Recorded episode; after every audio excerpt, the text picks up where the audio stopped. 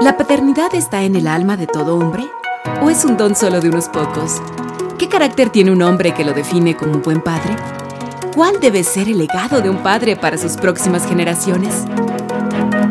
Estás en el momento y el lugar preciso para reflexionar, reorganizar los paradigmas, las ideas y los planes que nos lleven a vivir esa gran aventura de ser papás.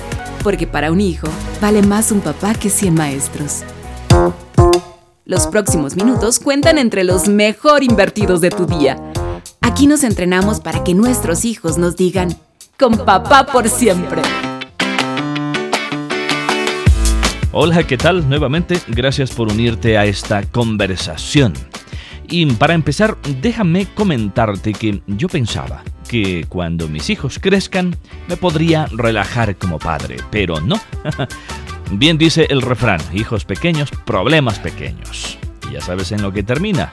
Cuando los hijos crecen, los problemas son enormes. Así que sea la edad que sea que tengan nuestros hijos, la paternidad tiene que ser bien entendida, bien comprometida y, por supuesto, bien llevada. Y a propósito de compromiso, ¿la paternidad es una elección o es un don? Bueno, y antes de ir despejando esta inquietud, esta ecuación, déjame contarte esta historia que me ocurrió hace un tiempo atrás. Me sucedió cuando mis hijos eran pequeños. El primero tendría alrededor de unos cuatro años.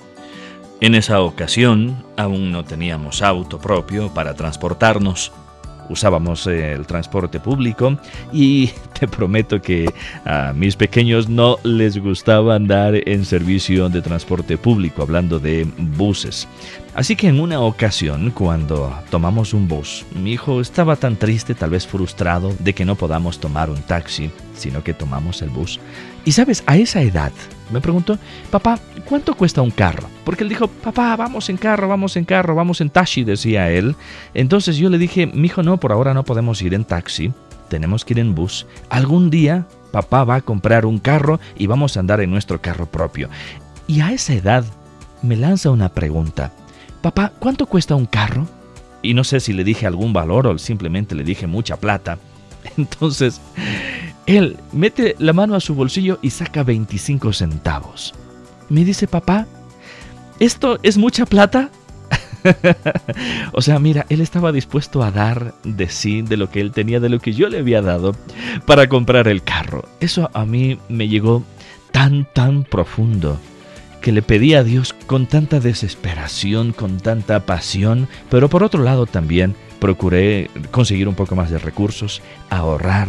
Mi hijo me desafió a esa edad. Y te cuento esto porque así como tomé la decisión, voy a comprar un carro y para hacerlo debo empezar a modificar mis gastos, a ahorrar por aquí, a tener mayores ingresos por acá, en fin, tomé una decisión por una visión en nuestra vida familiar, que no solamente era tener carro, sino facilitar nuestro sistema de transporte personal. Y creo que con esa misma pasión he decidido asumir ese rol de la paternidad. Es decir, algo tengo que hacer, algo tengo que cambiar, por una meta, ser el padre que mis hijos esperan, ser papá por siempre. Así que, con ese compromiso de desacomodarte en la vida, de desafiarte Quiero, como te decía, despejar la inquietud de si la paternidad es una elección o es un don o las dos cosas. Bueno, vamos a irlo descubriendo aquí en los próximos minutos mientras conversamos en este espacio de Papá por siempre. Bien, y en este recorrido donde vamos a intentar despejar la inquietud de si la paternidad es una elección o un don o las dos cosas, le he invitado a un amigo. Él es un hombre profesional, hecho y derecho, y además es papá. Su nombre, Fernando. ¿Qué nos cuenta Fernando? La paternidad es una elección que uno hace en cierto momento de la vida pero definitivamente como cristianos sabemos que también es un don que viene de Dios, que te permite ejercerlo y dar cuenta de ese don que has recibido y que cada día lo puedes disfrutar, que cada día lo puedes y lo debes ejercer. En ese sentido, ¿uno elige ser papá una vez y para siempre o crees que elegir la paternidad, esa vocación, es algo que tenemos que hacerlo de manera constante? Es una decisión diaria, es un día a día, es un día a la vez. Obviamente hubo un momento en que decidiste en tu vida eso, pero es una vocación diaria y es una elección diaria en que cada día debes darte un momentito para pensar los aciertos que has tenido y obviamente los errores que estás cometiendo e irlos corrigiendo, e irlos depurando, e irlos pues arreglando, sabiendo que estás influenciando vidas, sabiendo que estás influenciando a personas que continuarán con tu legado. Si es una elección diaria y a la vez es un don, hablando de elección, ¿en qué momento tal vez quisiste decidir no ser papá? Cuando te enfrentas en temas que no tienes idea de cómo manejar. Ahora, como hijos de Dios, sabemos que el catalizador del poder de Dios en nuestras vidas son nuestras debilidades. Entonces, como decía Pablo, me glorío en mis debilidades y lo voy a traducir en mi lenguaje porque es el catalizador a través del cual el poder de Dios funciona en mi vida. En esos días uno dice, Señor, ¿qué hago? Si el ser padre es un legado de Dios para ti, ¿cuál es el legado que has pensado dejar a tus hijos, de tal modo que marque una huella en ellos? Es compartirles la palabra de Dios, compartirles la ética de un cristiano, la forma de vivir, ser sal y luz de la tierra, como dice la palabra de Dios.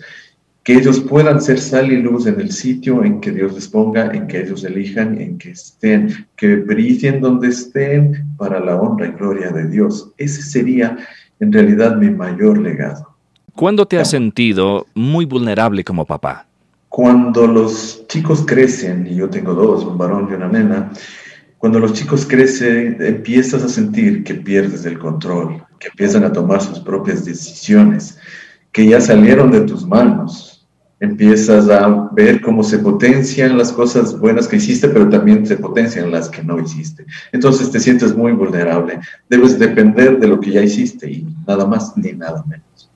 En la elección de ser papá, de ser padre, ¿qué tiene que ver tu relación con la mamá de los chicos? con tu esposa?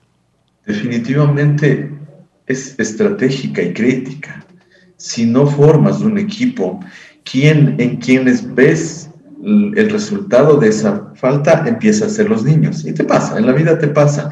Cuando hay armonía, cuando hay un buscar de Dios en pareja, también ves el resultado en los chicos. Es como, son como el resultado de la relación padre y madre ¿cómo ves que ellos se mueven y empiezan a funcionar en la vida? Si de pronto algún papá ha estado medio desanimado, a lo mejor frustrado con esa vocación de ser padre, ¿cómo le estimularías? ¿Cómo le animarías? Partiendo de una vivencia cotidiana, eh, real, concreta como la tuya. Yo le estimularía enfatizando que es un privilegio para valientes, es un privilegio que podemos disfrutar y ejercer. Así que yo le animaría diciendo, mira, es algo que lo vas a tener un tiempo en tu vida, disfrútalo, súfrelo, vívelo, disfrútalo. Así le animaría. En esta dimensión de hacer una elección permanente respecto a nuestro compromiso con la paternidad, sabiendo que a la vez también es un don de Dios el rol que juegan nuestros hijos respecto a evaluar nuestra efectividad como padres me parece muy importante a considerarlo. Ellos tienen sus propias conclusiones respecto a la calidad de padres que tienen, al tipo de padres que tienen, a la relación que ellos tienen con sus padres o a la iniciativa de los padres para relacionarse con ellos. Ellos saben cuando un papá tiene iniciativa para acercarse y buscar entablar comunicación, un diálogo que fluya, acercarse emocionalmente. Ellos saben por un lado, pero lo esperan por otro.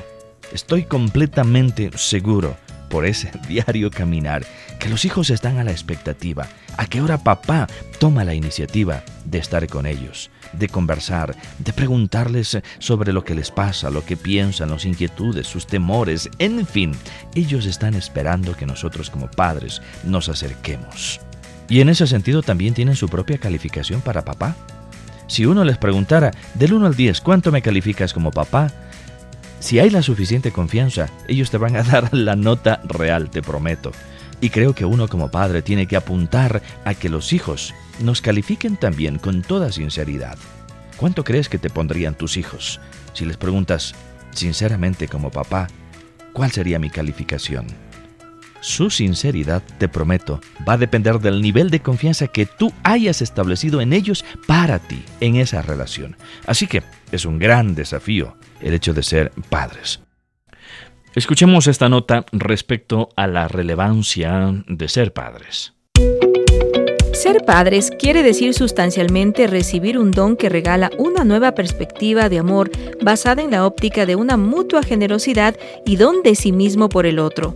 Por lo tanto, la paternidad es cuestión central para que la familia y la patria renazcan y perduren, afirmó Juan Pablo II en 1981 en una ceremonia pública en Polonia. Ser padre es algo propio del varón. Solo el varón puede ser padre. Sin embargo, ante la crisis de paternidad, también ha desembocado una crisis de masculinidad, dice el sitio academia.edu. Sabes, a medida que pasan los años, me voy dando cuenta más todavía que la tarea, que el rol de ser papá es una tarea de titanes. Pero, ¿dónde empieza? Yo estoy completamente convencido que empieza en tu decisión. Empieza en la elección diaria que uno pueda hacer respecto al llamado, a la vocación de ser padre, de ser papá. Uno elige todos los días ser padre. Y esa elección permanente hace y hará que uno empiece a trabajar no solamente en la actitud hacia el rol paternal, sino en las cosas prácticas, en establecer una agenda, sacar tiempo para pasar con los chicos, y más aún si tengo hijos varones y mujeres, porque la necesidad es completamente diferente, tanto de un varón como de una mujer, y uno como padre está llamado a nutrirse en el aprendizaje, en ese arte, de ser el mejor padre que pueda. Por supuesto, uno no es un padre perfecto, pero tiene que procurar vivir ese llamado, por elección en este caso particular, de ser papá. Naturalmente, ya tuviste la capacidad de engendrar, eres papá de manera biológica, ahora necesitas ser papá que elige todos los días asumir ese rol paternal con el mayor compromiso posible y el aprendizaje también que tenemos que ir desplegando permanentemente.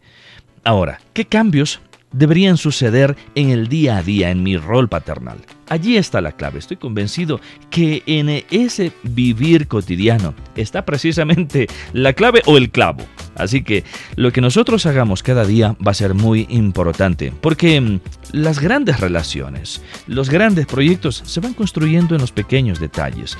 Así que mm, lo que sucede a diario va a ser muy determinante. Y la pregunta una vez más, ¿qué debe suceder cada día en mi rol paternal? Uno, creo que es darle gracias a Dios por los hijos que Él me ha dado. En segundo lugar, sacar tiempo para ellos. Los hijos, sobre todo los hijos pequeños, entienden la dimensión afectiva, entienden el amor en términos de tiempo que yo les dedico a ellos. Si yo no les entrego un buen tiempo, tiempo de calidad, su deducción lógica va a decir, va a ser, papá no me ama. ¿Por qué? Porque no pasa tiempo conmigo. Esa es la deducción lógica de los hijos. Así que lo que uno hace día a día es determinante en esa construcción del rol paternal. Bueno, y hasta aquí esta conversación. En nuestro próximo episodio, en nuestro próximo capítulo, quiero hablar sobre la habilidad que tenemos y debemos desarrollar como padres para afirmar a nuestros hijos. Afirmar su masculinidad como debe ser. No te pierdas nuestro próximo capítulo.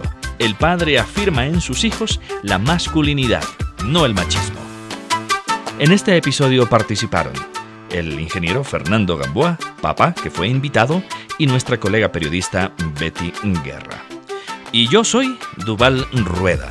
Me encanta conversar sobre temas como estos fruto de una vocación personal, por supuesto, y también del ministerio de HCJB La Voz de los Andes.